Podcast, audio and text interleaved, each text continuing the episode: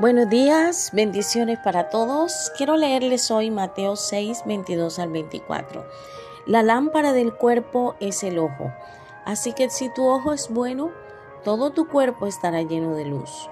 Pero si tu ojo es maligno, todo tu cuerpo estará en tinieblas. Así que si la luz que en ti hay es tinieblas, ¿cuánto, ¿cuántas no serán las mismas tinieblas? Ninguno puede servir a dos señores, porque aborrecerá a uno y amará al otro y menospreciará al otro.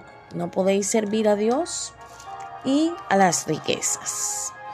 Este texto en Mateo nos recuerda algo muy importante.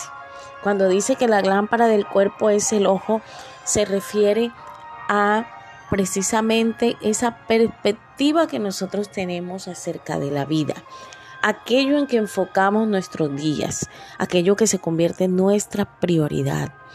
Y en esta mañana quiero eh, invitarte a reflexionar en qué enfocas tu vida, en qué está enfocado tu proyecto, tus propósitos, tus planes. Vemos aquí que Jesús le está enseñando a sus discípulos en el famoso Sermón del Monte y eh, si miramos un poquito el contexto, el Señor está hablándole de no hacer tesoros en, la tierra, eh, donde la polilla y el corín y el orín corrompen.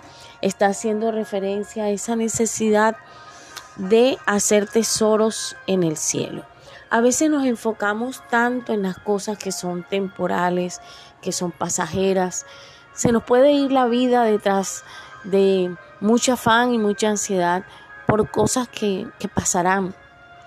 Y si yo te preguntara qué estabas haciendo hace cinco o seis años, un 24 de mayo, quizás tú no lo recuerdes, ¿Por qué? Porque muchas de las cosas que nosotros vivimos en el día a día son pasajeras. Por eso cuando el Señor nos invita aquí a mirar, analizar en qué estamos enfocando nuestra vida, es precisamente porque tenemos que entender que nuestra vida va más allá de las circunstancias presentes.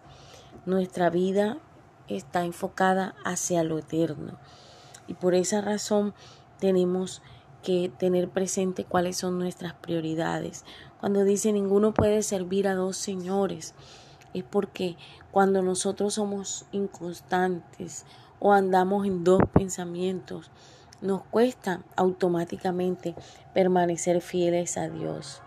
Por eso hoy quiero invitarte a que tú puedas tener un enfoque correcto. En estos días hablamos acerca de la actitud, acerca de las prioridades y de las relaciones. Y esto es básicamente lo que también este texto nos está hablando. La actitud de tu vida está precisamente determinada por aquello que tú consideras valioso, importante. Y en eso tenemos que eh, evaluar, definir poder establecer aquello que realmente vale la pena.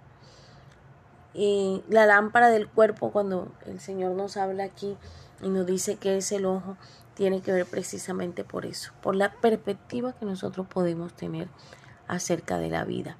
Hoy te invito a que puedas reflexionar en esto y puedas recordar que tu enfoque, tus prioridades, tus actitudes, todo tiene que estar enmarcado en ese propósito eterno, en el Señor. Cuando nosotros colocamos nuestros ojos en el Señor cada día, cuando miramos con los ojos de Dios, cuando planificamos y miramos nuestro futuro con los ojos de Dios, cuando miramos las circunstancias presentes con los ojos de Dios, podemos entender que en medio de todo el Señor está obrando y que está enseñándonos muchas cosas en medio de las dificultades, en medio de las pruebas. Encontrar a Dios en medio de las pruebas es supremamente importante.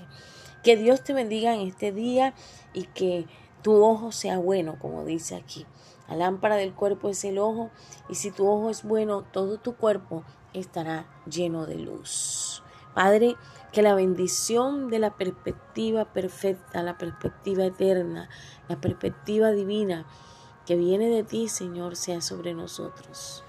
Que podamos tener ese enfoque correcto, esa visión correcta, Señor, para cumplir así tu perfecta voluntad. Te bendecimos, Señor, en este día y te damos gracias. Amén.